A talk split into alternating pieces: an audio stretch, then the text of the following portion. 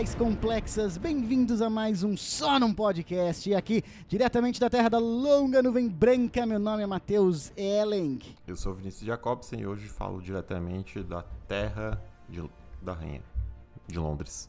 pra quem não sabe, de outra pessoa também. Ah, aqui é Vitor Luiz e eu venho dizer pra vocês que o episódio de hoje ficou muito bom. Então, então, então, então. No episódio de hoje, nós falaremos sobre o Christopher Nolan, que pra quem não sabe é o deus da direção. O cara já começa bem, par- bem parcial, tá ligado? A gente veio trazer É uma melhor. leitura aqui totalmente independente, sem vieses. Crítica vai ser pesada pra esse maravilhoso. Ai, ai. A gente vai falar do diretor Christopher Nolan, sem dúvida um dos diretores mais influentes da última década, ou pelo menos dos últimos 15 anos de Hollywood, que tem uma filmografia invejável de filmes não só muito conhecidos, mas muito bem recebidos pela crítica e pelo público. E um cara que, enfim, tem controvérsias de- do jeito que narra suas histórias e tudo mais. Então nós iremos dissecar hoje, com toda a nossa experiência cinematográfica, nós vamos eh, dissecar a este diretor e os seus filmes. A gente não vai entrar, né, meus queridos, necessariamente nos filmes em si. Iremos mencioná-los, acredito que todos. Verdade. Mas não é ideia falar dos Não filmes. se né? enganem. Né, Vitor? O que, que tu acha aí? Explica pra galera. Então, eu acho que o Matheus primeiro tem que passar uma biografia completa do autor em questão. Então vamos esperar que ele o faça logo mais. Falar o quê? Não entendi, não ouvi. Uma biografia completa. ri- Ah, de onde nasceu, onde estudou. Isso. É, deixa eu falar isso, porque eu não sei falar mais nada, eu só sei falar isso, que é o que eu vou ler do Wikipedia. Opa! Então deixa pro. Deixa pro Vinis.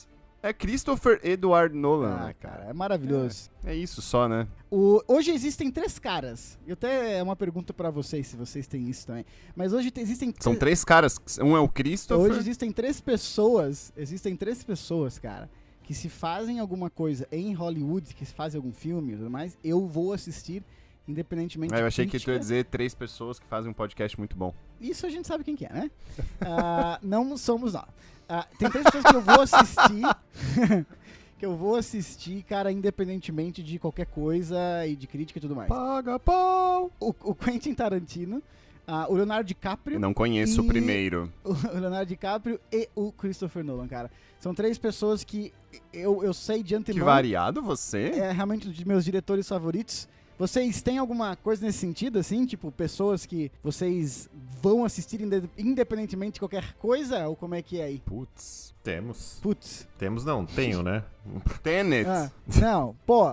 Que Tenet, Mas tu não cara, acha, tu não acha louco isso? Tu, vai, tu pega assim, eu vou ver esse filme, mesmo sem saber do que se trata, mas só porque foi esse cara que dirigiu. Claro, esse é o é poder res- do nome, né, velho? Coisa Esse de é o poder- respeito, né, cara? Tu tem isso com o Nolan também, né, Vini? Se eu te conheço bem aí. Tenho, tenho. Já tô com vontade de ver o próximo filme dele. Eu também, cara. Eu fui pesquisar quando que é o É, próximo. hoje em dia eu tenho também com o Nolan. Quentin Tarantino também, óbvio. Mas eu acho que tem alguns atores, au- atores, né? E atrizes, assim, Hum. que também chamam muito, né, cara? Sim, mas eu acho que isso é mais comum, né? É, é mais comum. Até porque não, normalmente não tá na tua cara ali quem é que fez o filme, né? Sim. Sim, Ah, sim, As sim. pessoas estão ali comendo pipoca a hora que aparece ali o diretor e tal. Uhum. Não, e eu acho que esses caras que eu trouxe já puxando o Nolan, assim. É, porra, tu pega, de novo, a filmografia do Tarantino, que não é o caso aqui, a filmografia do DiCaprio e a filmografia do Nolan. Cara, tem muita chance de você só pegar filme bom. E, e sabe o, o que é curioso? Hum, Que eu acho curioso, não sei se vocês sabem, mas uma curiosidade até pra trazer dele. Depois, eventualmente, a gente vai citar os filmes, né? Que ele tem. Ele só tem filmes bons aí, considerados bons, né? Ah, hum, hum, hum, hum. E não pedi opinião, eu estou omitindo a minha. Exato.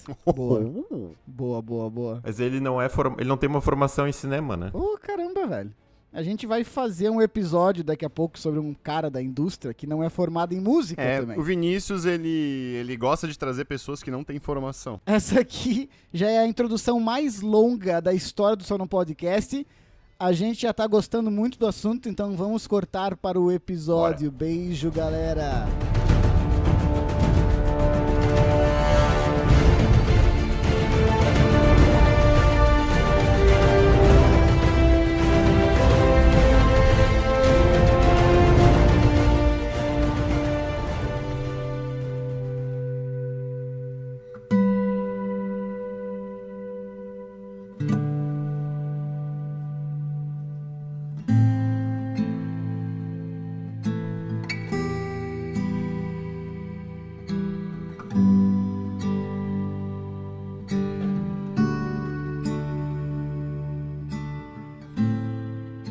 Assim, ó, o primeiro filme do Christopher Nolan é um tal de Following, um filme que eles chamam de neo-noir. Nem sei o que é isso. Eu também não, eu só falei porque eu li. é, é um- Eu gosto que quando a gente, a gente traz conteúdo na veia. Não, é filme técnico. cult, filme cult, filme cult, tá ligado? Filme curto? Filme curto? Filme, filme curto. É um filme independente, de 1998. Ah, ele vai fazer o, o Following, ah, mas ele vai estourar para. Assim, Aí, fazendo um trocadilho, mas na sequência. Mas na sequência. Following? Ele vai, fazer, ele vai fazer amnésia, né? O Memento. E é ali que ele vai se tornar um nome conhecido para a, para a indústria, assim, sabe? Então, o nome dele não vai estourar para o grande público ali, afinal, Amnésia ainda é um filme independente, e Amnésia é um filme também. Eles consideram neo-noir, né? Que é esses filmes mais. ah, sem ação, mais blasé, assim, e tudo mais. E, então, assim, mas esse filme vai para Festival de Veneza, se não me engano, e vai, vai ser um sucesso, e babá. E ali o nome dele fica, sabe, em evidência, cara. Ah, eu já queria dizer que o Amnésia é o meu primeiro filme do Nolan. Primeiro filme que eu assisti do Nolan. Sem saber Eu também, era o Nolan. sem saber. Até porque ele não era, ele não era quem ele era, né? Sim, mas eu digo assim, Vini, a gente podia ter assistido depois, né? Ah, sim, sim. sabendo que era ele. Igual eu. Nós assisti... mas, sim, mas nós assistimos na época e não sabíamos né, quem ele era. Eu assisti em 2003 esse filme, se eu não me engano. É, eu assisti. É, cara, eu, não, Ele é um eu de depois 2000. ainda, eu acho. Eu assisti 2004, O 2005. problema de Amnésia é que é um filme que nem, nem lembra, né? Rapuru! O... Eu não entendi nada quando eu assisti o filme. Nada. Eu não sei se é porque eu era a minha idade ou porque eu era burro. Tá entendendo? Os dois. Mas- É, os dois. Porque o burrice continua, né? Continua. Mas o foda do filme, já trazendo aqui, é que, cara, o filme simula, né, uma amnésia, mostrando o personagem principal eh, em situações. Porque a- a narrativa do filme ela é, ela é picotada, então. Cara, sério, explicar Não, a Explicar gente não vai aqui a linha temporal desse filme é muito foda. Não, não, mas assim, é legal você saber uma coisa. É, o filme tem duas linhas narrativas, tá? Sim. E ele queria. E o Nolan queria colocar o espectador no papel do personagem principal. Que é um cara que tem é, perda de memória e amnésia. no- é, enfim. Recente, né? É, exato, recente, perda de memória recente. Então ele quer colocar o personagem, a, a gente na pele do personagem. Como é que ele faz isso? Ele começa a história do fim. Então a primeira cena do filme é a última cena da história. E ele conta a história de trás pra frente. Spoiler! Não, cara, pelo amor de Deus, ele fala isso no filme. É um filme de 20 anos, né? Ele começa a história do fim. E a história segue duas linhas narrativas. Uma que vai do ponto A ao ponto B, digamos assim, que é a linha cronológica normal. E uma que vai do ponto B ao ponto A, vai voltando, rebobinando. Cara, você se sente na pele do personagem. E esse, pra mim, é o primeiro ponto do dos chamados grandes temas do Nolan. A- a- a- o fetiche dele por mexer com linha do tempo e linhas temporais, tá ligado? Enfim, o que, que vocês gostam de amnésia aí? O que, que vocês lembram? Me, me falem aí. É, eu acho que ele joga com as cores também, né? Ah, tem uma, tem verdade, um- uma das linhas do tempo é colorida e, um- outra é preto É. e branco, né? Isso vai puxar pra Tenet depois, hein? Mas tudo É. bem. Mas é muito, é muito louco, né? e, to- e outra coisa, sim, tem essa questão do tempo, e desde esse primeiro filme, ele já trabalhou com atores, é, com bons atores e atores reconhecidos já, né? Sim. Porque a gente O tem o Guy Pearce. Esse foi Guy... Aham, sim. Guy E Pearce, aham. E a... a- Trinity, a Trinity. A Trinity, eu esqueci o nome da atriz, mas é a Trinity, exato. Também. Que tinha recém, É. que tava recém fazendo os Matrix, né? Tava... Esse filme vai concorrer a melhor roteiro original e melhor edição, o que me lembra, por esses dois Oscars que ele concorreu, roteiro original e edição, me lembra o filme Meu Pai, desse ano do Oscar, que também te põe na pele de um, da, da sensação do personagem, tá entendendo? E esse filme, assim como Meu Pai, é maestral nesse sentido, cara. É maestral nesse Não, sentido. não, mas a gente eu não vai falar- de filmes que não são do Nolan. Sim, então corta. Vamos cortar essa parte que tu falou. e. Não, desse eu tenho que dizer, é, a filmagem desse filme é muito legal. Uhum. Se, pra, principalmente pra época, né? A gente tá falando de filme de 20 anos já. Então a própria filmagem, ela, ela, ela é feita pra te envolver, né? Junto com o personagem. E a brincadeira Sim. do filme parte de amnésia é justamente meio que pra camuflar a parte do tempo, pra depois se tocar, ir se tocando aos poucos, que tem Claro. essa brincadeira com o tempo, né? Sim, Então tu fica na dúvida se aquilo ali realmente é, sim. é, é o que tu tá pensando ou se é só uma confusão do personagem, né? Uhum. Então tu fica realmente como tu falou, é, tu fica como se estivesse na pele dele, né? Sem entender realmente se aquilo que tá acontecendo é real ou se não é, enfim, né? Então é essa brincadeira que é muito legal. Esse filme foi colocado, selecionado para ser preservado né, na livraria do Congresso americano, ah, considerado um dos filmes mais influentes dos anos 2000. E, como eu falei, já começa a flertar com essa brincadeira do tempo. Depois de Amnésia, que ainda o que é um filme independente, ele vai fazer em 2002 o primeiro filme de estúdio dele, que é o Insônia. Com a Warner, né? Eu confesso que o Insônia é o filme que eu assisti é, com a Warner, a parceria que continua até Tenet, e que agora está balançando um pouco por causa, enfim, de algumas discussões ali. Balançou. Mas é o primeiro filme de estúdio dele, cara. É o primeiro filme de estúdio dele, é aclamado pela crítica, mas é o meu Least favorite. favorito. Na real, posso ser sincero, eu não gosto de Insônia. Eu Eu, também acho, não assim, gosto. cara. É, é uma- é- e é engraçado, porque um primeiro filme chama Amnésia, o segundo Insônia, né? e Só que em contrário do primeiro, que realmente te deixa confuso, o segundo te dá sono, né? Ironicamente. Discordo. Cara, eu não gosto desse filme. Tu gosta? É, Ah, falei. é. Não, eu não gosto desse filme. Eu acho ele bem fraco, na verdade. O que me decepciona mais ainda, porque os atores são muito bons, né, cara? É, o tipo, tu vê só pe- É. tu iria ver só pelos, a- pelos atores. Só pra quem não sabe, tem o Al Pacino no papel Brilhantes. principal, tem o Robin Sim. Williams como vilão, que eu acho que ele nunca Não, fez um vilão na história. Incrível, A incrível. Hilary Swank, autora, a ganhadora de Oscar também, né? Sim, sim. Não, é bizarramente bem, bem casteado a parada. Eu acho que é isso ali, né? Foi, como tu falou, o, o Amnésia lançou ele pra grande indústria, e a grande, a grande indústria botou ele pra fazer o Insônia, né? Ele fechou com a Warner, Sim.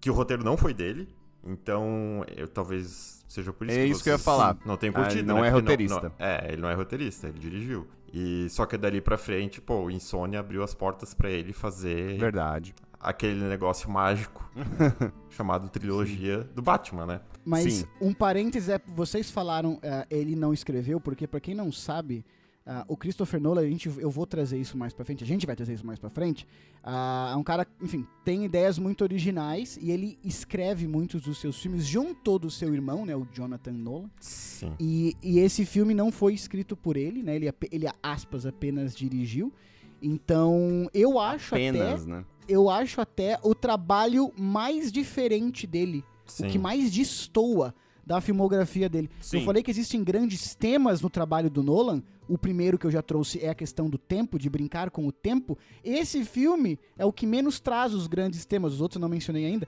mas é o que menos traz. assim, Naturalmente, porque ele não escreveu, né? Uhum. sabe? Eu, Exatamente. eu falei ali no início que ele não tem uma formação em cinema, né? Mas provavelmente o fato dele ser um bom roteirista tem a ver com o fato dele ter uma formação é, acadêmica em literatura. Sim, cara. Provavelmente com uma coisa leva a outra, né? Ele tinha um grande interesse por- pelo, pelo tema, pelo assunto, e foi se especializar, né? Buscou uma, Claro. uma formação acadêmica Sim. na área. Então, Aí a gente chega no Batman, né? Que, que foi onde eu conheci ele, Tá. né? Uhum. Eu conheci o Nolan pelo Batman, e aí eu fui Mas buscar quando os tu filmes. conheceu o.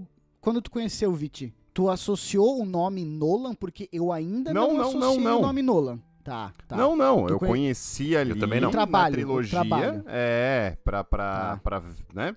Por nome, pô, né? O Batman voltando ao cinema. Tá, Aí você vê o nome de quem tá trazendo isso. E aí eu fui atrás dos filmes anteriores, né? tá. Pra assistir. Então eu assisti esses filmes depois Não, de calma, 2005. É porque um é o primeiro, né? O Batman Begins é 2005. Sim, então, os, os anteriores, que é o Insônia Tá, e o Amnésia, que perfeito. eu assisti só depois. O Amnésia levou ele para o reconhecimento da, do- da, da crítica, para o conhecimento de Hollywood, digamos assim, de pessoas ligadas à indústria hollywoodiana de filmes e tudo mais. O Batman vai levar ele para o conhecimento do povo, né? uhum. Afinal de contas, povão. o cara está pegando um herói e remodelando, né? Totalmente o herói. Sim. Eu não dei bola quando saiu Batman Begins. Eu nem fui ver no cinema porque eu caguei. Até chegar o meu irmão e falou assim, velho, tu precisa ver esse filme. Eu assisti esse filme, a minha cabeça... É, Qual irmão? ah, essa pergunta sempre. É, quando eu assisti, ele, ele se tornou automaticamente o melhor filme de super-herói que eu já tinha visto. Ele vai mudar o Batman E foi ficou 2005. pensando, como é que Ah. eu não fui ver no cinema, né? Aham, aham. Ele vai mudar o Batman até os dias de hoje, né, cara? O Batman Ele vai realista. te mudar na tua vida, né, Matheus? Ele va- vai mudar na minha vida. Ele Isso vai é verdade trazer o também. Ele vai trazer o Tumblr, né? A ideia do Batman com o, com o carro de guerra, lá com o tanque de guerra, porque afinal de contas, como é que tu vai derrotar gangues com um Camaro preto, tá entendendo? Sim. E a questão da voz do Batman. E esse Ele filme. fez um cara real, né? Exatamente. Esse filme traz pra mim ah, o segundo grande ponto, o segundo grande tema que eu estou chamando aqui do Nolan, cara, que é essa parada dele usar efeitos práticos, assim. Esse filme ficou muito ah, ah, na mídia por causa de ele usar dublês de ação ah, todo, em todo momento, em vez de CGI para cenas de ação. Ele usava miniaturas, efeitos em miniaturas, sabe quando tu constrói maquete e tu faz coisa com maquete? Faço muito, aham. E, e ele usou, usou pouquíssimo ah, CGI, assim, com imagem gerada por computador, cara. E dá um efeito diferente, né, gente? Dá tipo, você sente o peso de um filme que não usa efeito especial. Porque, tipo, afinal de contas, velho, o nosso olho ainda pega a diferença, né, brother? De um computador e de uma cena feita de verdade ali, com atores e com pesos, né, nas, em cenas e tudo mais. E ele vai já aí começar a brincar com isso de, velho, eu uso e faço cenas, tá entendendo? De verdade, em vez de ficar usando computador. E ficou, esse filme estourou também por causa disso. E nesse caso, casou, casou extremamente bem, porque, é, assim, fez o- a, a pegada realista do Batman ser ainda mais palpável, né? Exatamente, cara. Sim. Exatamente. E é interessante a versatilidade se tu pegar dos filmes dele, né? Uhum. Desses que a gente já falou, vai. É, é umas nuances bem diferentes. O Amnésia é mais a cara dele, que a gente vai ver que é a cara dele depois, né? Com os outros filmes. Sim. Aí É, o depois, Insônia, é. que não tem tanto a ver, mas claro, ele foi só diretor.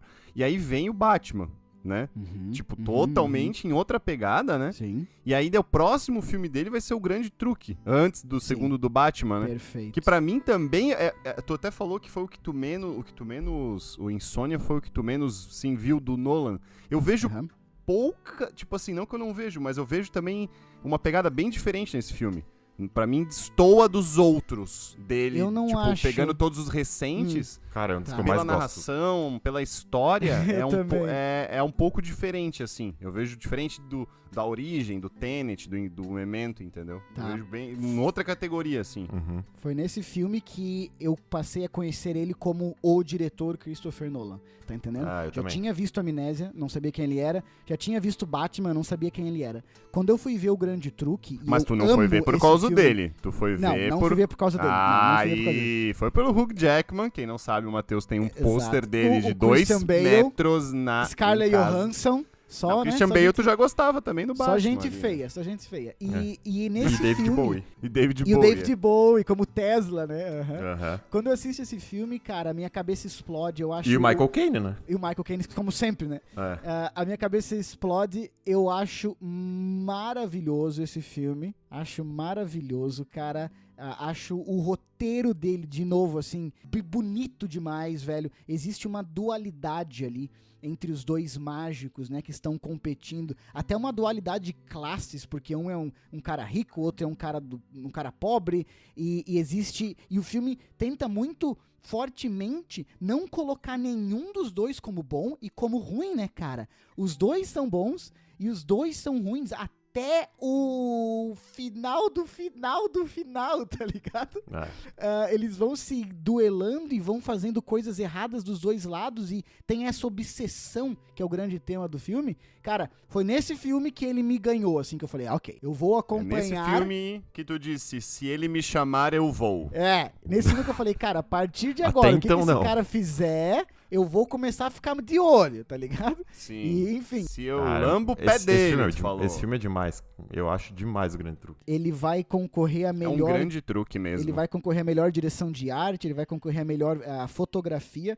A gente não falou do Batman Begins também, mas tem algum, eu não lembro agora de cabeça, mas concorreu a Oscars, se eu não me engano, Oscars de esses Oscars tipo de efeito visual, Hum. técnicos, Oscars técnicos assim e tal, Sim, né, sim. cara? Não, e nesse filme eu acho que a gente conclui que o Nolan e a equipe, enfim, de produção, não tem nenhum problema, não tem nenhuma dificuldade em trazer bons atores pra fazer filme pra ele, né? Pois é. Sem dificuldade nenhuma. E também já começa a mostrar uma tendência que ele gosta de repetir atores, né? Sim, ele gosta de trabalhar com as mesmas pessoas. né? O Batman Begins, só pra, só pra fazer o parênteses, foi indicado a melhor fotografia. Pá, beleza. Cara, é. E a fotografia, e querendo ou não, vai entrar de mão dada com a parada que eu falei ali do grandes temas Nolan número 2, que é usar é, menos efeitos especiais.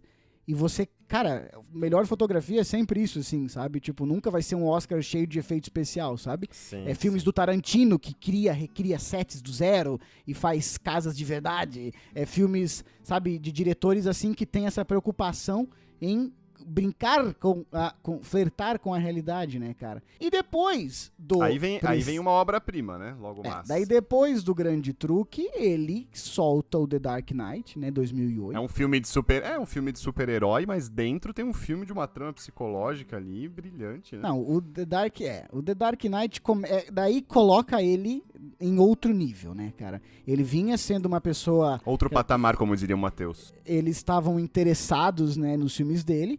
E quando chega esse filme, é, ele beira a genialidade ali, né, cara? E o melhor é fazer isso num filme de super-herói, né? Exato, por isso que eu digo Sim. que é dois filmes, pra, né, cara? Pra, é, pra quem gosta, é. Sim. Nossa. É dois filmes, eu digo, porque assim, tem o filme do super-herói, então quem vai, quer ver o super-herói, quer ver o Batman, a sequência vai ver. Mas eu, Uhum. eu recomendo, é o tipo de filme que eu recomendo ver mesmo pra quem não gosta do Batman. Veja só o dois, tá Claro, ligado? óbvio. Pra você ver Uhum. o que é um bom filme, tá ligado? E obviamente que o filme, né, o destaque desse filme é o Heath Ledger, só que, como a gente já falou, não basta ser bons atores, né? A gente já viu muitos bons atores fazendo filmes muito ruins por um roteiro uma direção péssima, né? Sim, claro. Então ali foi um casamento perfeito, né? Então o roteiro, tudo, tudo, tudo é magnífico, né? Então por ali eu acho que ele estourou, né? Sim, não, todo, totalmente. Eu lembro de sair desse filme. Assim, ó, eu, eu, eu lembro de ir no cinema né, né, assistir esse filme. E eu já, eu já fui sabendo que era um filme do Nolan, eu já fui sabendo que eu queria ver aquele filme. O que eu não sabia é que eu tava vendo um filme que, tipo, definiu uma geração. Ele é considerado um dos melhores filmes da década ah, e um dos considerados um dos filmes mais influentes de todos os tempos. E o filme de super-herói, o filme de super-herói, o melhor filme de super-herói de todos os tempos Sem exagero. ele vai receber ele vai receber crítica Uhum. ele vai receber ele vai ser aclamado pela crítica pelo roteiro pelos efeitos visuais pela música do Hans Zimmer pelos temas que ele que ele tá lidando pela performance particularmente do Heath Ledger pela fotografia pelas cenas de ação então assim cara eu tava vendo um artigo da Empire que é uma revista americana enfim E que pela arrecadação, né?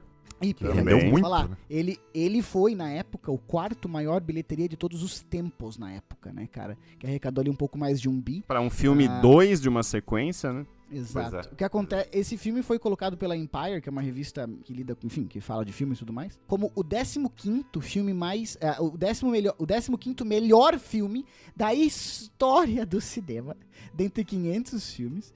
E colocaram. ah, Ah, tá. E quem votou nisso foram 10 mil leitores, 150 diretores e 50 críticos de filme. E a interpretação do Heath Ledger foi colocada como a, a- a terceira melhor da história em todos os filmes, nos 100 melhores filmes de todos os tempos. Então, assim, eu tô dando exemplo de uma revista. Teve algumas que fizeram coisas parecidas.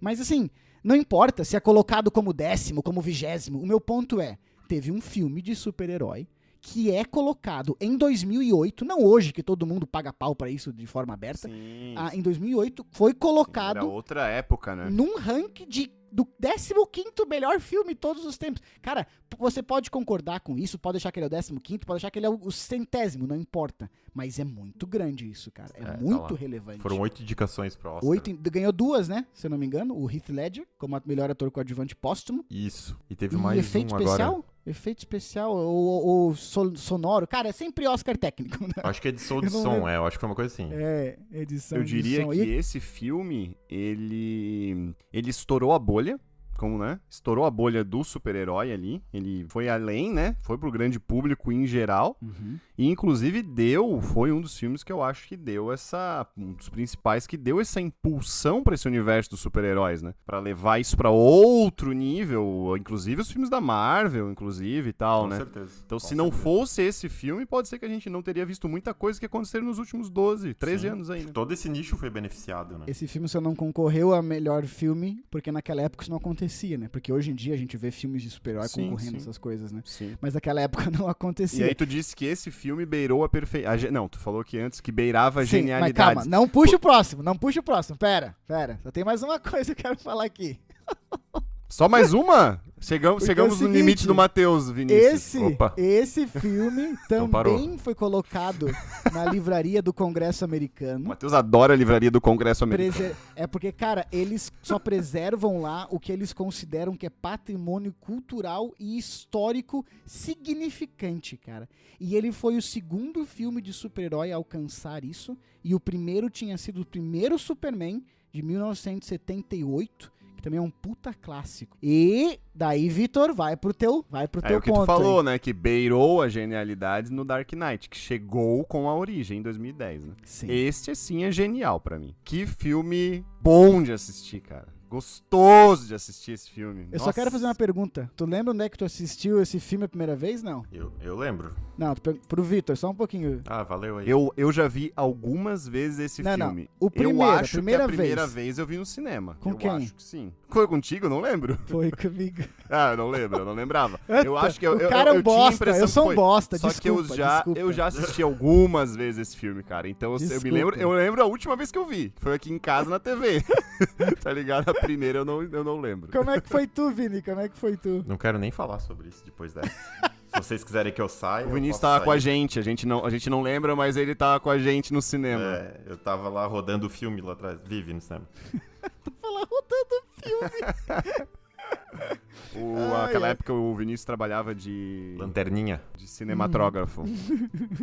Vi no cinema também. Foda, né? Demais. Tá assim. demais. Mas Ele ganhou a carta branca pra. ele- ganhou a carta branca pra fazer o que ele quisesse, basicamente. Eu vou, essa frase eu vou trazer lá na É, frente. Essa tua frase muito boa. Sim. Mas assim, esse filme, é, ele quis trazer, ele trouxe pra Warner depois de Insônia, era um, era um projeto de 80 páginas dele. Era um filme de terror, aspas, que ele tava querendo falar sobre roubadores de sonhos e tudo mais, não sei o quê. Uhum. Dementadores, né?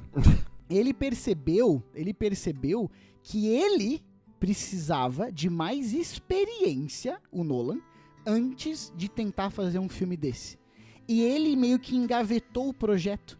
E depois do Dark Knight, ele vai desengavetar este projeto. A Warner vai aceitar qualquer coisa que ele quer fazer. É, isso eu até queria ter dito. Acho que o, o Dark Knight, ele, ele dá um passaporte pro Nolan já, tanto Ah. que ele fez parte da produção de todos os filmes até agora do universo da DC. Praticamente. Sim, sim. Todos, praticamente Sim, todos. e eu acredito que Sim. por isso que ele ganhou a- essa, vamos dizer, essa carta branca pra fazer o Inception, que é um filme complexo e que é um filme que ele levou anos, né, pra, pra, pra chegar até onde chegou, né, chegar na, na, na versão final. Exato. E um, só um, um adendo aqui, É. que, a, que esse filme, depois a gente fala um pouco mais, também concorreu a oito Oscars, e Uhum. como melhor filme, inclusive, que ele concorreu como diretor junto com a esposa dele. E aí entra uma temática problemática hoje em dia, porque o nome da esposa dele é Emma Thomas, né? Então, não sei se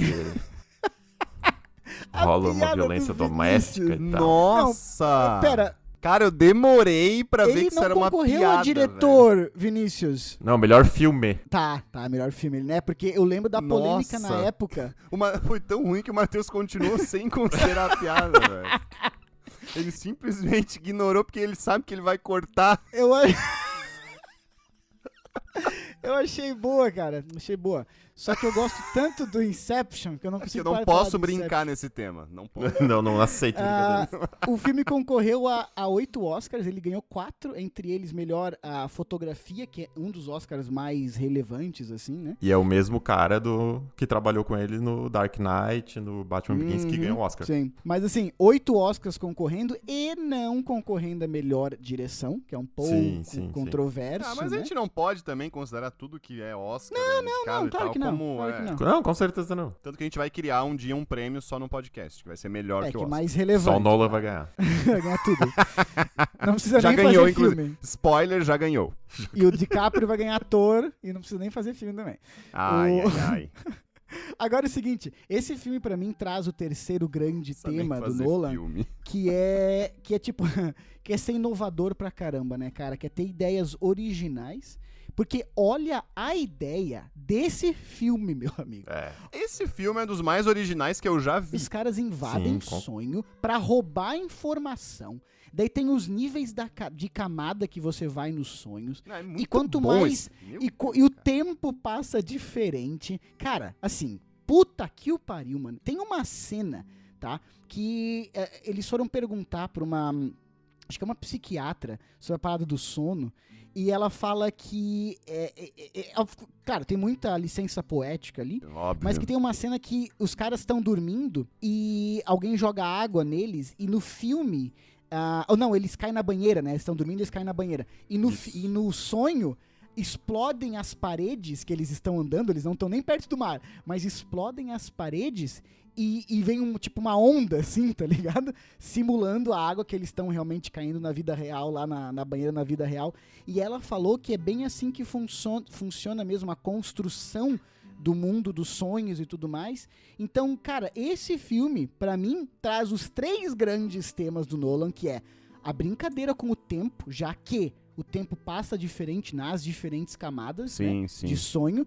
A parada de efeitos práticos. Tem aquela cena que o Joseph Gordon-Levitt tá andando nas paredes. Lembram disso? Sim, Ele tá num sim, hotel sim. e a parede começa a rodar. Mexe com a gra... É, mexe com a gravidade, mexe Tu viu como é que foi feita aquela cena, não? Sim, é animal, é animal. Explica aí, explica aí, Vini, essa, tu, tu que viu como é que eles foi produzida essa eles cena. construíram como se fosse uma, um, um rolo gigante, assim, tipo de, de hamster, e botaram a locação dentro, né? Como se fosse o hall do, do, do- do corredor do No hotel. caminhão. É, tem, tem uma parte que é do hotel também, né? Não, E- não sei se. Sim, não, é do- essa parte do hotel, é de- esse, hotel. esse rolo é dentro de um caminhão. Ah, sim, isso. Que daí isso. fica girando. E fica girando, isso, exato. Fica realmente girando. E, o, e ele Aquela fez a cena, cena, né? O, o Joseph Gordon-Levitt. É, Que é, vai fez. ser o Robin depois, né? Ah, Mas spoiler. essa cena, cara, ela tá acontecendo mesmo. Tem uma, uma parede, é, quatro paredes, né? Teto, parede e, e chão, Chão. girando, cara. E Girando. o ator tá dentro andando e lutando daquele jeito. Cara, então assim, ó, mexe com o tempo, mexe com essa parada de efeitos práticos, né? E o terceiro grande tema, que é inovar, cara. Que é criar uma A ideia, ousadia. assim, ó. Ousado. Ele já foi ousado lá em Amnésia, mas aqui chega num outro patamar de ousadia ali. Sim, sim, sim. Poderia dar errado, digamos assim, né? Quando você faz algo tão ousado, poderia não dar certo, mas foi Posso muito falar? bem executado. Posso falar? Pode. Não. Posso falar? Você sempre fala muito bem aqui. É nesse trabalho que ele atinge, na minha opinião, o pico de. Da, da, o pico dele, assim, cara. Pico do Everest.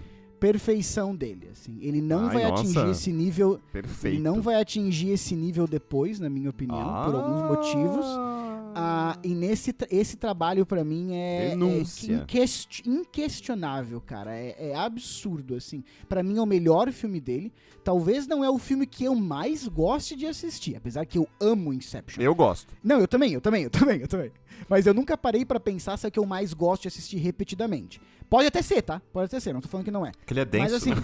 é, eu acho que é o melhor filme dele, cara. Eu tenho Eu duas é coisas o só pra melhor dizer filme. desse filme, pra, pra concluir desse filme, é que, um, é aquele tipo de filme que tu olha o final dele, né? Eu lembro muito bem da cena final. Óbvio. E a óbvio. cena final, ela te deixa tipo, uau, tá ligado? E não é todo filme que consegue fazer isso, te prender do começo ao Sei. fim, e no fim tu fala assim, nossa, eu queria mais duas horas de filme. Mais duas E- horas. hã? É, Mas é. e outra que é um, um filme que lança uma ideia, e é o tipo de ideia que tu pensa assim, cara, que ideia genial. Por que, que eu não tive essa ideia, tá ligado? Aham. Ela, ela é tipo, é um- é uma ideia genial, mas que ao mesmo tempo é algo cotidiano, tipo, todo mundo fala a respeito, entendeu? Ou seja, qualquer pessoa poderia ter tido a ideia e ter explorado, mas ninguém fez. Quem fez Sim. foi ele, tá ligado? Eu tô aqui então, na tipo, página é genial. do cara, Inception e eu li o nome Hematomas e eu tô rindo muito, cara. Não, não. Hematomas que, bosta, veremos velho. no Dark Knight Rise. Hematomas, cara. Mas Exato. assim, ó. É, então, assim, ele, esse filme vai concorrer muita coisa. Tem o Leonardo DiCaprio, tem um puto elenco novamente, né, cara? E depois disso, ele meio que, aspas, aspas, aspas, sofre a pressão de fazer o Dark Knight Rises, porque ele, ele não queria ter feito, né? Mas ali existe uma questão de estúdio que chega pro cara e fala, brother. Vitor, traduz aí, por favor, pro inglês. Brother. Vai lá. Irmão. Brother, agora tu vai pro inglês. É, tu tem que fazer a sequência. Como é que fala isso? Ah, eu vou pro inglês? É. Keep following, man. Cara, eu adoro fazer esse programa com vocês, cara. E daí. Alguém Esse programa, alguém tem que gostar. ele, ele não queria fazer essa sequência, ele já tinha feito o trabalho que ele queria fazer, mas, cara, o The Dark Knight é, foi considerado um dos filmes mais influentes da década, e como eu falei, um dos melhores filmes de todos os tempos, um dos, né, não estou colocando como primeiro, nem como segundo, nem como terceiro. Mas esse já Mas um passou, filmes- agora nós estamos Dark Knight E- Rises. E os caras chegam e falam assim, mano, tu precisa continuar. E a morte do Heath Ledger trouxe muito, muito, muita visibilidade pra, para aquele filme, né? O suicídio do Heath Ledger trouxe muita visibilidade. Embora, parênteses aqui, isso não precisava ter acontecido pra esse filme já ter hum, ah, Com certeza. tudo que teve, né? Não, não, não, não, não, com certeza, com certeza. Esse filme sai, ele era, ser- ele era cogitado a ser uma das maiores bilheterias de todos os tempos, por causa do hype. Cara, o cara faz Dark Ah, Knight, é ele faz né? Inception, e daí ele vai pra esse filme. Acontece que tem um atentado terrorista... Ele vira o senhor Hollywood, Tem né? um atentado terrorista nos Estados Unidos na semana de estreia do Dark Knight Rises. E o público americano fica com. Dentro de uma sala de cinema, né? Um atentado dentro de uma sala Lembro de cinema. disso, lembro disso, é verdade. E isso afasta um pouco o público, ainda assim se torna a maior bilheteria ah, de filme de super-herói de todos os tempos, na época, obviamente. A, a maior bilheteria da DC por muito tempo, até o Aquaman. E, e, cara, assim, eu acho o mais fraco dos três filmes. Eu vejo Nolan de saco cheio, na verdade, Concordo. gravando.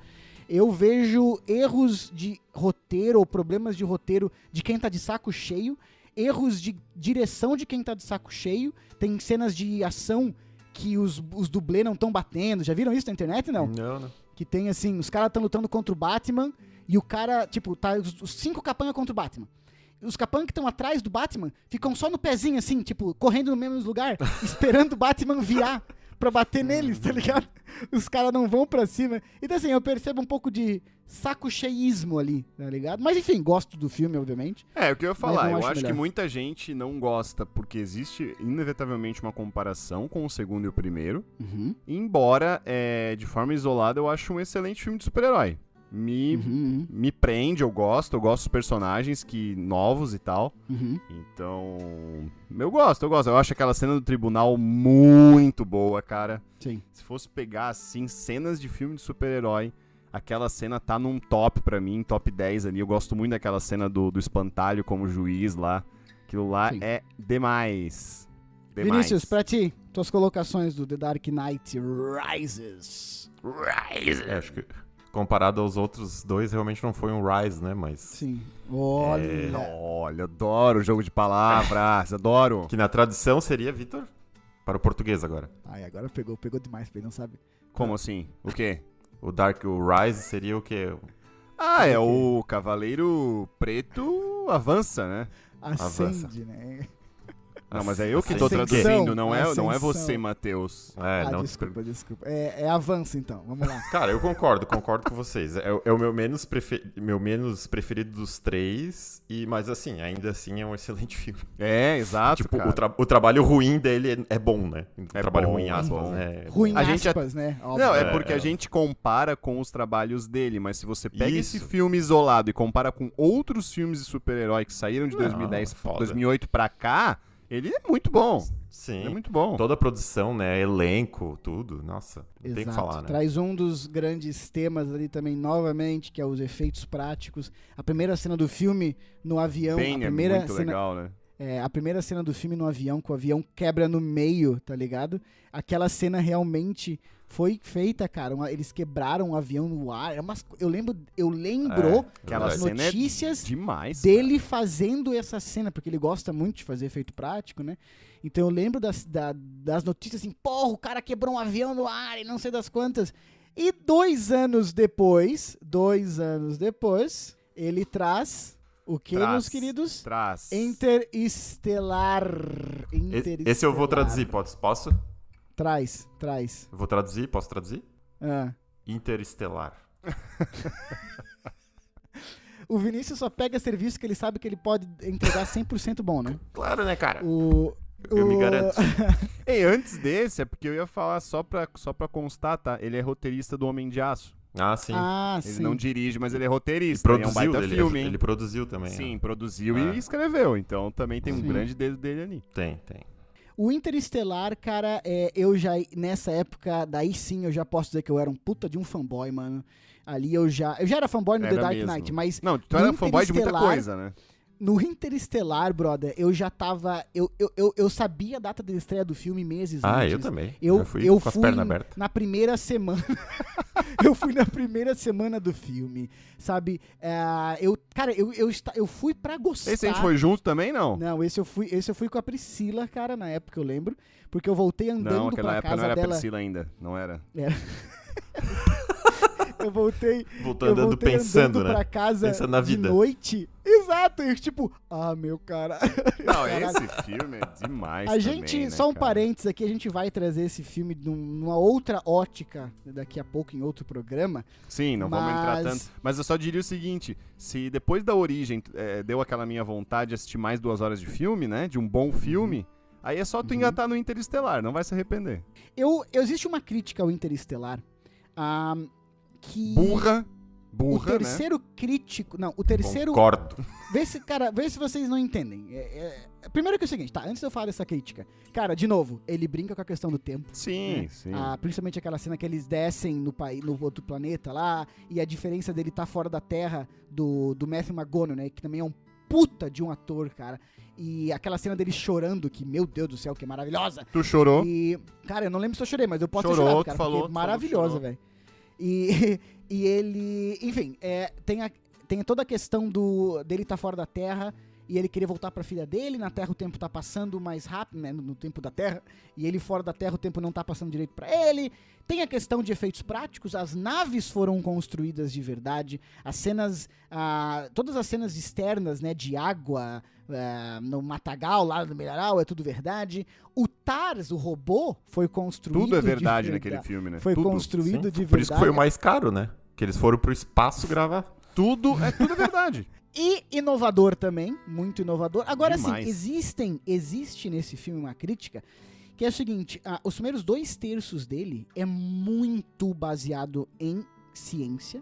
Inclusive, esse filme é usado por ah, universidades americanas porque a retratação de visão, de, eh, do visual de ah, buraco de minhoca, ah, Buraco de eh, buraco minhoca. negro, tudo mais, é, É fantástico, né, cara? os, os caras falam que não existe retratação melhor feita, e como Hollywood tem dinheiro pra caramba, né? Que, que essas universidades não têm, Tem um pouquinho. elas usam elas usam a imagem do filme dele em aulas assim para enfim para mostrar como é que seria como é que pareceriam essas coisas o filme tem um, um backup científico ah, um cara chamado Kip Thorne né um cientista que, que ficou responsável ah, pela por toda a parte eh, espacial do filme e, de, e, para que tudo aquilo ali realmente pudesse ser factível e Sim, tem, tem um inclusive esse background, cara né? esse cara falou que tem uma cena só que não é possível no filme, que é a cena que eles chegam num país de, num planeta de gelo e tem gelos no céu. Como se fosse estalactites. É, que ele fala que aí não é possível, mas que o resto do filme, cara, tudo seria factível. E daí você chega no terceiro terço do filme, né? No último terço do filme, que não flerta, né? Vai totalmente de encontro essa, fi- essa parte real, né? Que mexe com realidades paralelas, viagens até no tempo, de certa Que não- forma. Não, e se mais. sabe se é, se, se é factível ou não, né? Pode ser que daqui a 10 anos a gente descubra que tudo aquilo ali é factível. Mas assim, ó, eu entendo a crítica porque os caras falam que. Eu ouvi, assim, li muita coisa que se o filme terminasse no segundo terço, cara, ele seria um filme não só de Oscar, mas um filme memorável, tipo, pro resto da história, como nos filmes científicos mais acurados e tudo mais.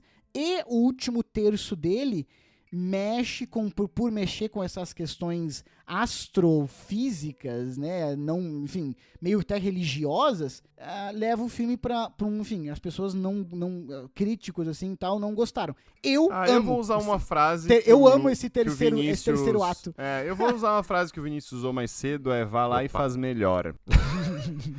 Não, eu, eu tava vendo, tinha muita gente reclamando que o filme. Aí eu até achei que o Matheus tava envolvido nisso, né? Eu pensei, não, não. Tem, tem- tem um conflito aqui, porque o Matheus É. ama o Nolan. Ele não ia reclamar dele, É. pelo menos não dele. É que o Matheus é muito morde a sopra, né, Vinícius? É. Ele traz à tona, aí. tem críticas que eu até concordo um pouquinho, mas que não concordo. Tinha muita E gente aí, aí? reclamando que o filme tem, tem muita explicação do que tá acontecendo. Eu falei, ah, sério isso, cara? Eu também, Pelo amor é, de eu Deus. É, eu também não concordo. Não, só, só, só, um adendo, só um adendo. Eu vi um cara falando assim, é, nesse filme o Nolan errou a mão. O quê? O que que esse... que que esse cara que tá falando essa Ainda merda? bem que ele errou a mão, né? Pois é. Eu, eu, en- Não, tudo bem, eu- eu opinião é digo- cada um tem a sua, né? Mas opinião bosta também não... Cara, é que assim, quando, o- quando o cara chega em 2014, né? Uhum. Pra fazer esse filme, e ele já começou lá em 2000, já ousado e tal, e vai fazendo uma carreira já de 14 anos, ele cria algo que se chama expectativa, né? Que é uma coisa, que é uma pior merda que você pode criar, cara, às vezes, porque as pessoas elas esperam coisas às vezes que não são reais, entendeu? Que não é aquela intenção, enfim. Uhum. Então, tudo bem, é, é- é mais ou menos nessa linha. Ele fez dois terços de filmes com um cunho científico acurado. Ok, e beleza. Mas ele não queria fazer o filme inteiro, entendeu? Sim. E esse negócio de explicar, eu não concordo, não, cara. Eu acho que. Eu acho que isso pode até ser usado, essa mesma justificativa para outros que a gente vai falar aqui, outros filmes mais recentes. Mas pra esse eu não, não me incomoda, não. Eu acho que Também não. deixa a dose certa de explicação e a dose certa pro imaginário. Eu acho que cabe bem ali. Eu concordo, eu Encaixa concordo. legal. A explicação do Matthew McConaughey do que, que é um buraco negro, do que, que- perdão, do que, que é um buraco de minhoca, Que em inglês. eu, ele, ele faz. A wormhole, né? Isso. Ele faz essa explicação para outros astronautas. E isso eu acho um pouco estranho, vocês estão me entendendo? Um astronauta ter que explicar para outro astronauta o que, que é um buraco de minhoca. Mas, a então assim, eu, eu, eu posso concordar com essa parte da crítica. Agora, Esta mano, pequena. como, como é que você quer timing que errado exista algum Exato. Tipo, não... Cara, explica para um outro personagem Explica- que não entende. Isso, pode Não ser, pode pro- ser, pode ser. Não para um astronauta, tudo não bem. quis perder tempo, não quis perder tempo. Agora, agora, pô, se você não existe uma série de explicação ali, mas não é todo mundo que tem um mestrado, um doutorado em física, né, brother? Ou, ou Então, assim- 99,99% das pessoas não entendem. Então, assim, eu entendo, eu entendo que é, são dois filmes, se você for pensar, muito distantes, os primeiros dois terços e o último terço. Eu ouvi muita crítica do tipo, ah, ele flerta com a parada do amor, porque o cara fica falando do amor salva. Eu acho essa mensagem mais foda do filme, tá? Que eu já falei assim, o cara ali, o, o principal, que me foge o nome, ele pode salvar a Terra, tá entendendo? Só que ele sopesa o salvar a Terra com o fato de que ele tá longe da filha dele. E às vezes ele pensa assim, cara, foda-se a Terra acabar, eu só quero voltar e ficar do lado da minha filha. Cara, meu Deus do céu, Exato, sentimento mais porque- humano, mais humano Sim. possível. E a genialidade da coisa não tá em. Ela pode estar em duas coisas, né? Na parte da motivação do filme, do, do personagem que eu vejo. Sim. Uma é ter um motivo complexo e muito bem, né, assim, sei lá, interessante, diferente de motivação pro personagem fazer o que ele faz. Ou Sim. você executar uma motivação simples, como é o amor de um pai com a filha, Claro. só que executar isso de forma tão boa que você se convence que tudo que ele tá fazendo é realmente necessário. Sim. E é o que ele faz nessa segunda opção. Que eu comprei, exatamente, exatamente. E que não perde. Sim. E que não perde em nada. É simplesmente saber Sim. fazer bem feito com uma motivação que é mais humana impossível. Claro. Depois disso, né? Ele faz o quê, Vinícius? Fala aí pra mim, tu que vocês tu sabe aí. Um tal de Dunkirk. Ou, em português, Dunkerque, né? Exato. que é um batalha naval, né? Eu assisti Dunkirk no... Nossa senhora, é bem isso, Vitor. Vamos lá. É, eu assisti Dunkirk no cinema e a primeira cena do Dunkirk é eles entrando na cidade que está... hum, é, que foi esvaziada, né? Que é a E cidade de... panfleto- Toma no cu, porra. e que, que, que vem o panfleto voando e tal. Ah, eu, eu- assisti em IMAX e essa cena Ai, pegava a rico, tela inteira. Rico, rico. Essa cena pegava a tela inteira. Esse foi o, mai- o melhor filme em IMAX que eu assisti. Foi a maior experiência em IMAX que eu assisti. O Nolan tem muito disso também, de ficar, É, verdade. enfim, de, de usar o IMAX ou de usar câmeras que, enfim, que 60 fazem milímetros, né, tal. No Batman ele já fez isso, né? exatamente. Sim, que eles, eles valorizam esse tipo de formato de, de ver. Aham, aham. As cenas do IMAX no avião voando no mar, aquela ideia da imensidão do mar com o aviãozinho em cima, eu não estou brincando, assim, no cinema foi uma das coisas mais imersivas que eu vi, cara, e não era 3D nada, era só por causa do IMAX, assim, sabe? Mas, ponto pra ele que, enfim, eh, filma desta forma e tudo mais. Esse filme, só pra dar os meus dois centavos, também vai brincar com a questão do tempo. Esses dois afinal, são centavos do três- Matheus duram. Dá pra comprar um, dá para comprar uma casa com esses dois centavos. São três linhas temporais, né? Uma que passa em uma semana, uma que passa em um dia e uma outra que passa em uma hora. E ele também não usa -se tanto CGI. Aqueles atores na praia, ah, os, os caras da.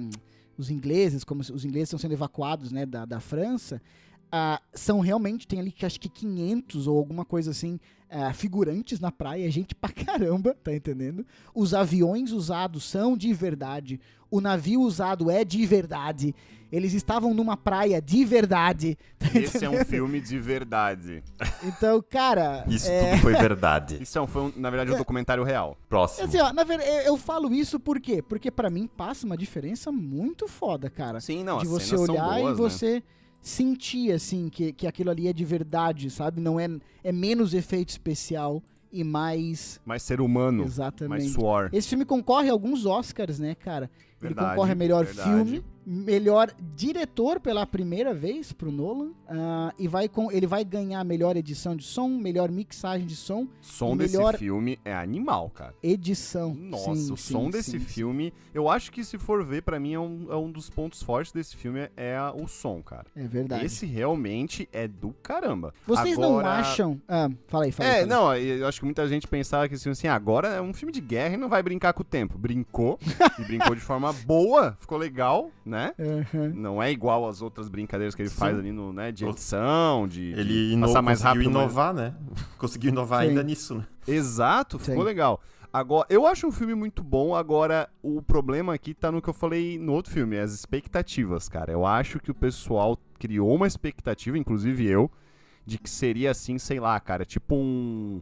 Um, um- em busca do soldado Ryan, tá ligado? Resgate, seria, resgate. É, o resgate, Cara. o resgate do soldado Ryan. Seria tipo pra substituir, assim, pra ser o de agora. E, E não eu é, acho que não nisso ficou um pouco Tá. aquém, porque é um filme sem profundidade, tanto de personagens, tem pouco diálogo, é mais focado na guerra mesmo, né? Bom ponto. Então acaba dando aquela, né, aquela distanciadinha, assim, que, que no, por exemplo, se for comparar com a Busca do Soldado Ryan, né? Uhum. O resgate. Resgate. que eles estão buscando. A ainda. saga do soldado Ryan. É, ali não, ali você tem um, um, né, uma ligação com os personagens. E aqui não, aqui é um filme que você vê, pô, legal, uma guerra, mas você não fica com pena de ninguém que morre, não. Duas perguntas. A segunda vai linkar com o último filme dele. Primeira Opa. pergunta. Vocês não acham que esse filme soa um pouco com o Nolan querendo dizer assim, tá, seguinte, eu também sei é, fazer filme de Oscar, ou porque esses filmes épicos de Steven Spielberg, essas coisas assim, tá ligado? Como o Soldado Ryan, né? Ah, o Resgate do Soldado Ryan. Então, tipo, vocês não acham que. Eu sinto um pouco assim, do tipo, ei, gente, eu, tam... eu não sou só um cara da cultura pop. Eu posso ser um cara de filmes épicos de guerra. Eu tive um pouco dessa impressão. Vocês não tiveram, não acham? Como é que é? Não, acho, que não. o, acho que o próprio Interstellar é um pouco disso, né? Que é um filme tipo, de espaço, né? Ah, meio uma odisseia. Aham, É, sim, é. sim. Odisseia no Eu acho que espaço. todo, um- e acho que todo grande diretor faz, quer fazer um, né? Ou tem. gosta do tema, pelo Pode menos. né? ser, pode ser, pode Cara, ser. todo treinador de futebol quer, quer ser de seleção, né, cara? Eu não sei, Vitor. Será que a seleção tá pagando bem? Vamos entrar nesse tópico. Vamos entrar nesse tópico. A segunda pergunta que me faz linkar ao último filme é: o Victor falou ele não se aprofunda em personagens. Eu tenho um pouquinho pé atrás com o Nolan em relação à profundidade de personagens. Eu não acho que seja o mais forte dele. Eu acho que ele é muito bom em construir narrativa, mas eu não sei se ele é.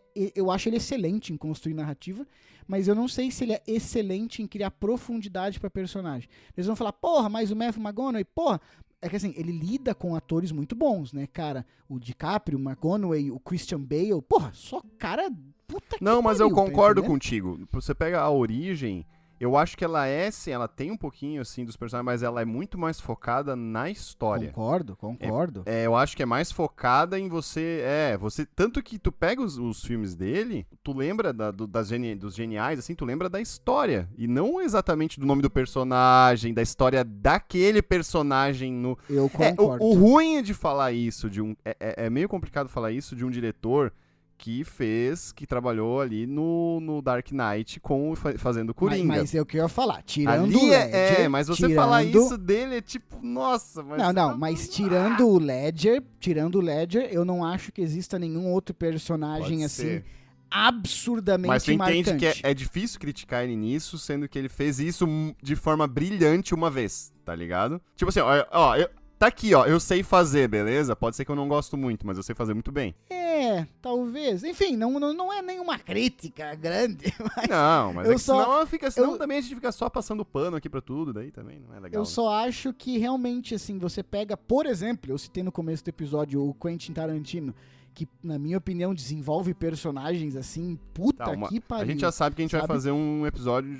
A próxima pauta que Matheus sugerir é Quentin Tarantino, né? A qual Mas eu não- apoio. Não acham que existe uma diferença entre construção de personagens muito grande entre os dois diretores? Eu acho, sim, Sim, sabe? sim, sim. Ah, É, sim. eu acho que é o peso, é o que eu falei, acho que é o peso que você dá à história e o peso que você dá ao personagem. Às vezes tem diretores que você vê, roteiristas que você vê que dão muito peso à história ou personagens, né? Sim. E ali ele dá. Eu acho que ele, na maioria dos filmes eles botam um pouco mais a mão na história. Só que a história é tão boa que não atrapalha isso, né? Sim. Na maioria das vezes. E só pra. Não é um, um- Eu entendi o que o Victor quis dizer, mas não é que a gente esteja passando pano, pano pro Nolan, pra tudo que ele Não, faz. eu é porque sei, o cara é foda, né? É porque a gente realmente aprecia o trabalho. Então, todo mundo gostou, né? Não tem como. Todo mundo que gosta. E quem não gostar tá errado. Eu falei, eu, eu- falei da parada de personagem porque nós entramos no Tenet, o filme lançado ano passado. Opa, esse é Nolan, novo, hein? Novidade, pauta quente aí. E, e, e, 2020, e- e existe pra mim um problema nesse filme. Que a maioria das pessoas só viu 2021, né? É, exatamente. Existe pra mim um problema nesse filme de aprofundamento de O personagens. cara já começa falando de problema. Olha só. Eu acho que é difícil se identificar com o personagem. Eu já vou começar com a minha crítica aqui, cara. Eu vou começar com a minha crítica. Cavalar. Ah, porque eu acho que o, o. Nolan, ele, ele se perdeu, velho. Eu acho que realmente nesse filme ele se perdeu um pouco. É, existe. Uma vez eu li um cara, uma vez eu li um cara falando sobre o Stephen, o Stephen King, né? O autor de livros.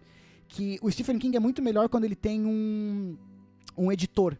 Quando, quando o editor é bom, os livros do Stephen King são melhores. Porque se você deixar a mente do Stephen King solta, ele vai muito longe. E às vezes você tem dificuldade de atar as pontas, né? É, falam do It, que eu não li o It, tá? Mas eu sei que é um livro gigantesco, de quase duas mil páginas, alguma coisa assim. Gigantão.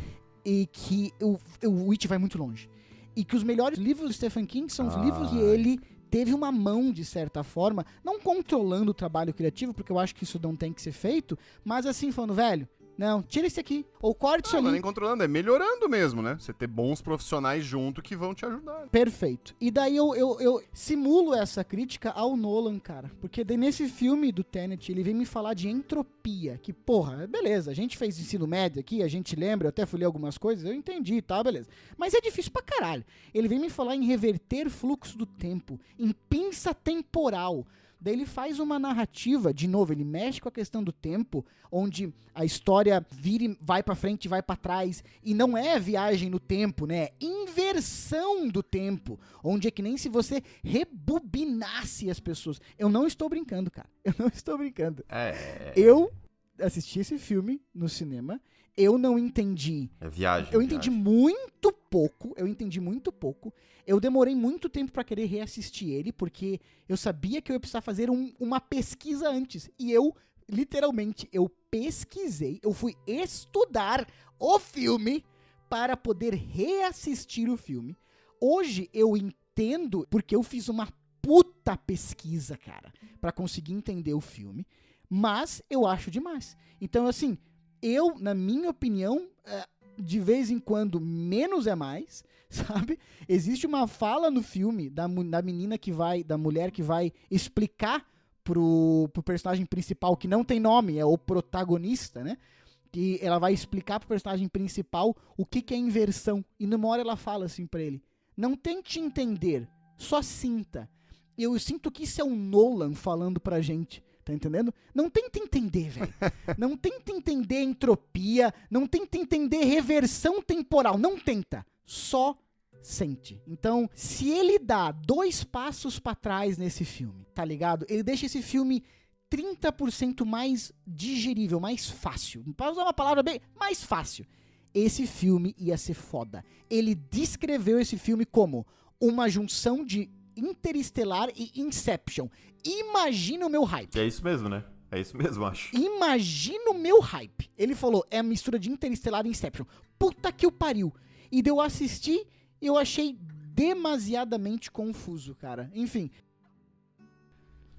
Primeiramente, eu queria dizer que Tenet de trás pra frente também é Tenet, né? Então. é uma pedra, é a pedra. Parabéns, sabe Vinícius. Parabéns, essa crítica foi maravilhosa.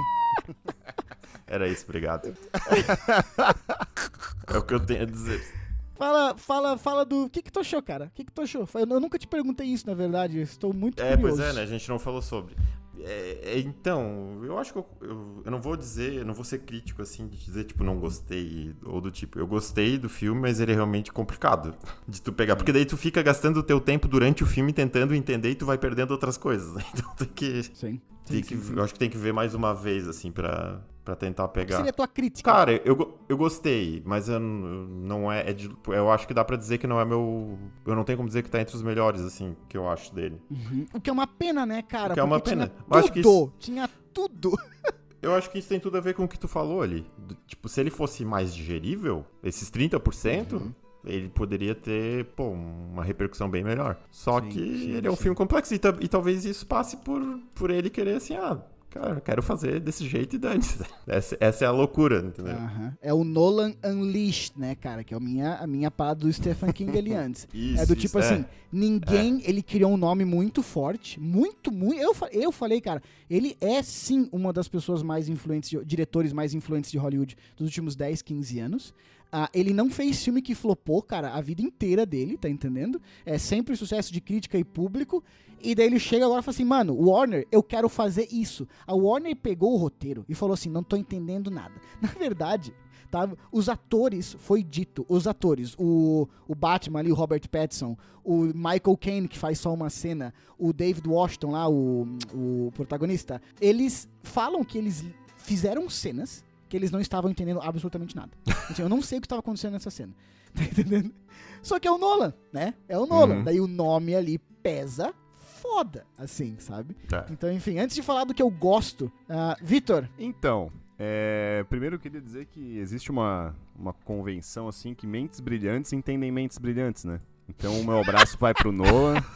Manda um abraço pra ele. O melhor filme, filme que eu já vi. é genial também, o filme é muito bom, né? Só- a crítica do Victor é que ele achou meio simples, ele achou simplória a ideia. Eu achei a trama simplória, exatamente. Mas assim, é, eu acho que o Nolan ele é corajoso, Uhum, tá? uhum. E ele não tem medo de errar, ele é ousado. A gente vê isso nos filmes, ele é ousado na temática que ele aborda. E quando você é ousado assim, você corre o risco. Uhum. E, e existem riscos que ele correu. E às vezes você tropeça em alguma coisa. Então, eu acho, o que, que eu acho sobre esse filme? É, eu já fui preparado. Eu não estudei antes, apesar do- dos warnings do Matheus, né? Seus Ah, mas é que tu avisos. nunca tinha assistido a primeira vez. Sim, daí não, mas, tu, mas tu me avisou, tu me avisou. Tu falou, olha, estudem um pouco, é bom. e eu falei, não, eu vou assistir com muita atenção, com imersão Tá. Total. E aí, E o e que, aí, que eu e aí, pude aí? dizer? Cara, eu acho que é um tema complexo, Aham. tá? É complexo, mas e as tramas e os diálogos, a trama do filme e di- os diálogos, eu vejo que eles não ajudam muito a entender e explicar o filme. Hum. Tem explicações, como tu falou da cientista, tem explicações pontuais de alguns personagens, mas eles hum, mostram que eles não estão com muita boa vontade de fazer você entender aquilo de forma completa, Uhum. né? Isso fica muito claro, né? Óbvio. Então, Hum. assim, pontos positivos. As cenas de ação eu acho boas. As cenas ao contrário. Daí é, per... Eu daí acho é foda. animais os, os, é o- foda. os Aí é efeitos e tal. Nossa, tipo, é uma aula. É uma aula pra quem quiser fazer isso, tá ligado? Sim. Tipo, eu nunca vi nada parecido. Você vê isso em alguns filmes de ação, né? Tipo, um filme de ação normal, assim. Né? Ah, o cara tira, Uhum. depois aí você vê, às vezes, a, a bala voltando pra. Num filme normal, assim, ah, vamos recapitular aqui o que aconteceu, sabe? Mas aqui esse é, o, esse é o plot do filme. A única coisa que eu. De, dessa parte, a única coisa que eu não gosto tanto é as cenas de guerra. Na última Uhum. guerra lá, eu achei bem confuso aquilo lá tudo. Aquilo não me prendeu.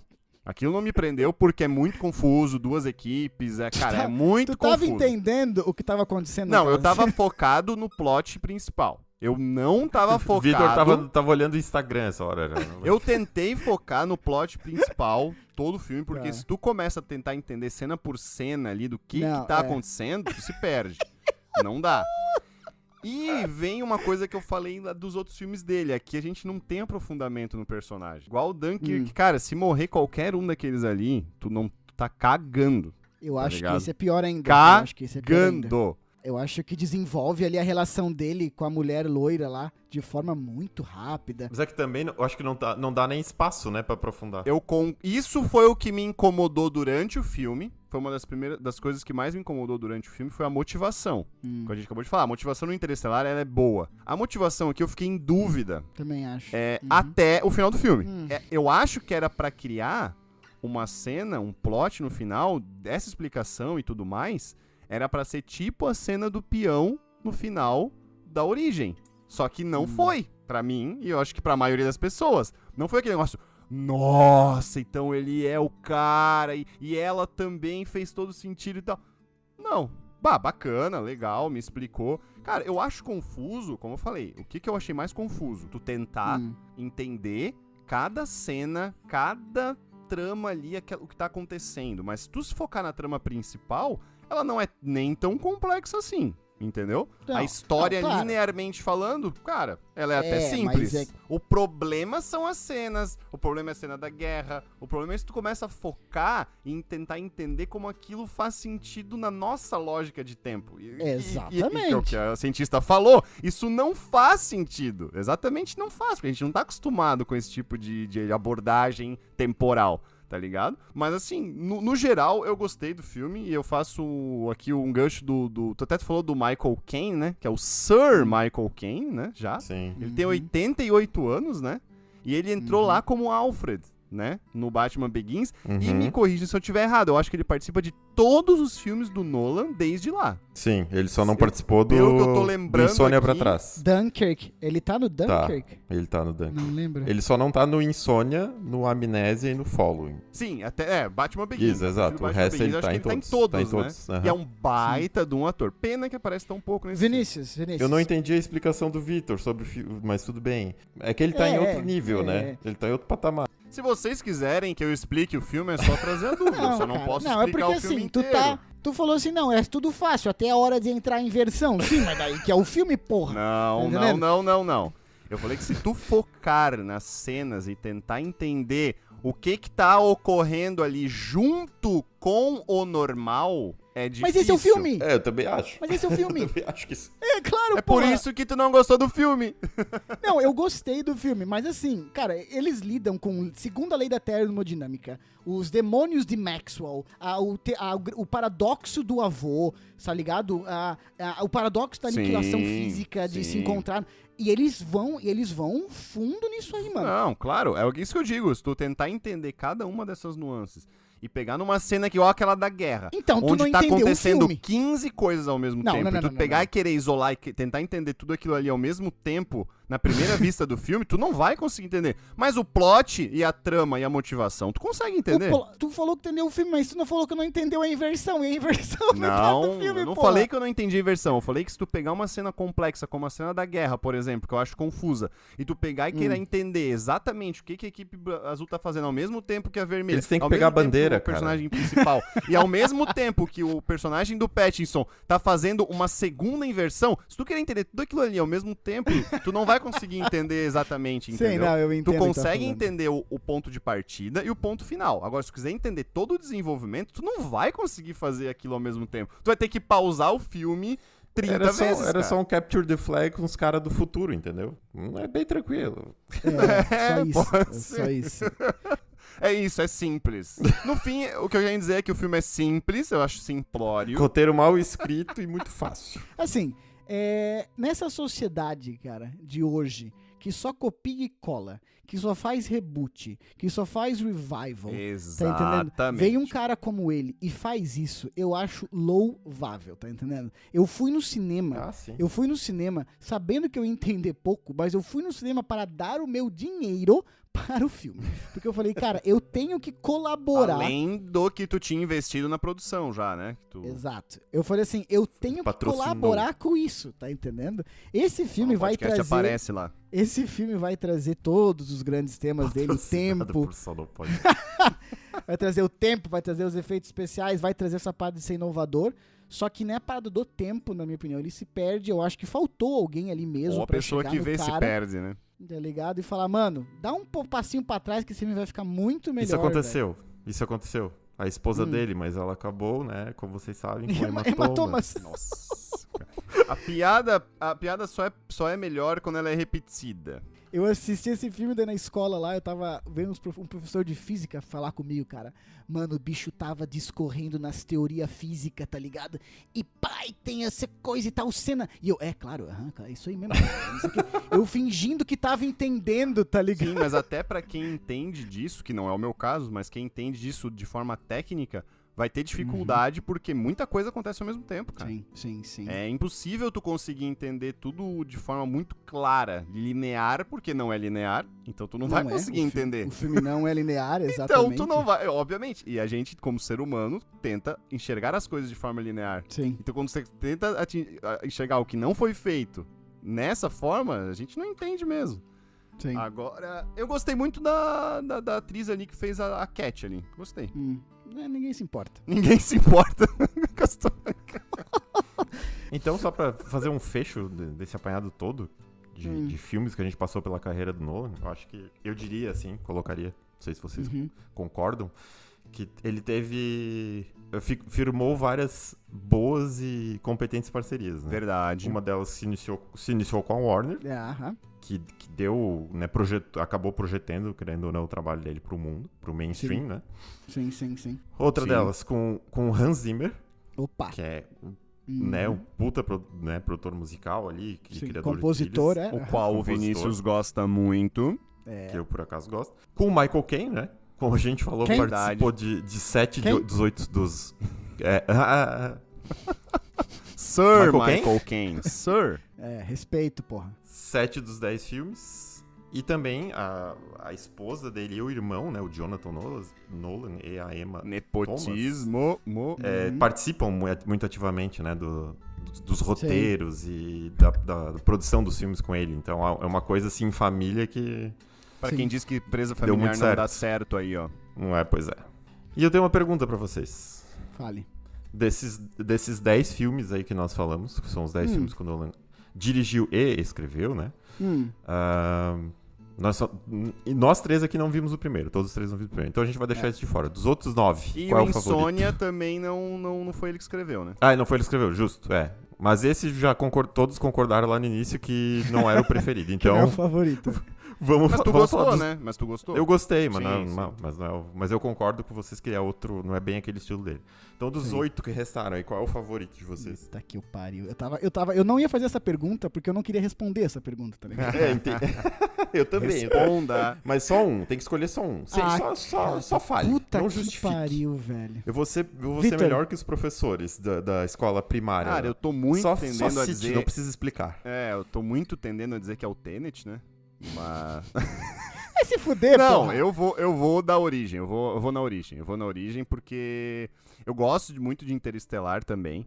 Puta que Gosto pariu, eu não muito. sei. do Dark Knight, Dark Knight Rises, né? Só que o Interestelar, como o, o Origem veio antes. A Origem veio antes, ela veio mais, sabe, veio mais é a mind origem, blowing. É, Hum. exato. Pra mim ali Tá. fica, fica, na, fica na origem. Eu até facilita pro Matheus, porque se ele tava em dúvida entre dizer a origem em outro, agora ele pode dizer o outro. Hum, Vi- Vinícius, vai tu primeiro, pô. Não, eu perguntei. É, quem Eu pergunta responde pelo final, se alguém perguntar pra ele, né? Se eu Exato. pudesse. Se eu, eu- tá, eu vou escolher um. Se eu, eu- sabe que eu, eu já falei isso, eu vou. Não, não falei isso, mas também é foda escolher um, assim. Eu, eu colocaria. Não vou fazer isso agora, tá? Porque a tua O Matheus pergunta vai eu vou fazer um respeitar. top Eu vou um respeitar. com vários. Eu colocaria nível. Eu colocaria nível 1, nível 2. Não, um nível só, 3. Matheus. Não, no não, nível um só. 1, shh, cala a boca. Não, não, No nível não, um, não, não. eu A não vou fazer, é clara. No nível 1, eu colocaria Inception, Dark Knight, o segundo, tá ligado? Pelo, empatados ali e tudo mais. Ah, Ah, acabei de falar isso. tendo que. É, tu falou Dark Knight Rises, não- eu não te corrigi, né? Mas tudo bem. Não, É, falei errado então, é o Dark Knight. ah, mas eu tiver, então eu coloquei no mesmo que nível. Se eu tivesse que acende. escolher um, se eu tivesse que Isso. escolher um, O que Por é pé causa- no chão. por causa da originalidade, é Inception também, cara. Com certeza. Ai, eu adoro. Vamos se abraçar, vem cá. Ai, me abraça. e tu, Vinícius? Boa escolha. É? Tu também? É unânime? Olha, pra falar assim, ping-pong, né? É. Ping- Ping-pong, tete a tete, eu vou falar assim, sem pensar Tete muito, vou falar aquele que veio no, no- na cabeça e no coração primeiro, né? Interestelar. Tá, não, perfeito. Ah, né? não, não, não. Não então não vai consigo- receber o selo só num podcast unânime. Eu não, não consigo recebe. discordar de ti, Vinícius. Eu não consigo discordar Não de ti. dá, é difícil. Eu queria fazer uma pergunta E eu não bem consigo rápida pra discordar de vocês. Se Hum. vocês concordam, se vocês acham que sim ou não. Rápido. É, falei. É, eu acho que o Nolan faz Tenet porque ele tem uma carta branca. Certo? Sim, com certeza. Ele gastou, ele gastou essa, essa carta branca, sim ou não? Hum, Não, não gastou. Vinícius? Não, não gastou. Acho O filme saiu em época crédito de pandemia. O, o filme saiu em época de pandemia. Ele foi o maior bilheteria de, de tempos de pandemia. E o filme tem 72%, 70 ou 72% no Rotten, ou seja, o filme ainda é, porra, 70% dos críticos acharam o filme bom, o que, que é muito bom. Ah, di- di- diminui sim de Dunkirk, Interestelar, Inception principalmente, mas tu fa- falando de Inception, tá falando de uma década atrás já, foi 2010 Inception. Então, cara, tem carta branca sim. Ele agora está brigando com a Warner, porque a Warner lançou esse filme no streaming e ele ficou putíssimo, já discutimos isso antes. Já Ah, discutimos em outro episódio, é verdade. Existem histórias de que ele Ouçam. está querendo sair da Warner e que tá um festival de estúdios querendo pegar ele. Porque, Ah, cara, óbvio, né? é, é carta, é certeza sabe- que faz muita coisa. Quem mano. sabe ele perde a carta branca de uma forma ou de outra com a Warner, mas ganha mais uma pilha com outras. Meus queridos, o M. Night Shyamalan faz o... Como Adoro é que é o, esse, hein? Ah, 97 lá, 97, como é que é o... Meu Deus do céu, eu vejo gente morta, eu vejo gente morta. Sexto Sexto sentido. Ele faz o sexto sentido, a carreira dele explode. Depois ele vai fazer, tipo, sinais, que é bom, ele vai fazer outros filmes. Mano, ele tá até hoje sobrevivendo do nome, tá ligado? Daqueles filmes que ele fez há 20 anos atrás. O Nolan, cara, fez. Hum, Eu gosto 10 muito de fragmentado. Fragmentado é bom e a sequência é horrível, mas enfim. Gosto É, também. E, ele, e o Nolan tá, tipo, há 15 anos fazendo filme assim, sabe, cara? Não, não acho que usou a carta dele, não. Nem a pau, velho. Nem a pau. Mas o melhor comentário de Tenet que eu tenho, assim, cara, é que eu tava assistindo o filme, né? E daí a cabeça vai longe, né? Daí eu tava ali, tava ali deitado. É por isso que não pouco- entendeu, né? Daqui a pouco a minha, minha esposa vira pra mim e fala assim: tá, e se. é, o que acontece se eles peidam no mundo invertido? O, a bunda suga o ar? Eu, pen, eu parei e falei: caralho, velho. Tem muita questão nesse filme que o, que o Nolan não pensou, cara. Não, eu achei que eu tinha entendido pelo que eu falei, mas agora com essa indagação eu vi que eu vou ter que ver de novo porque eu não entendi nada. Race for the last time. But I know you'll hold your head up high. There's nothing we have to say.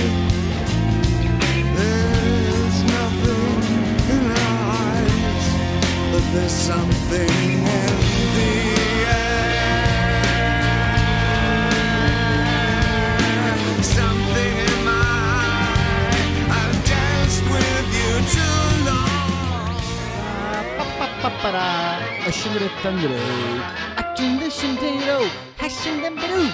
Şıkı tıkı tak tıra.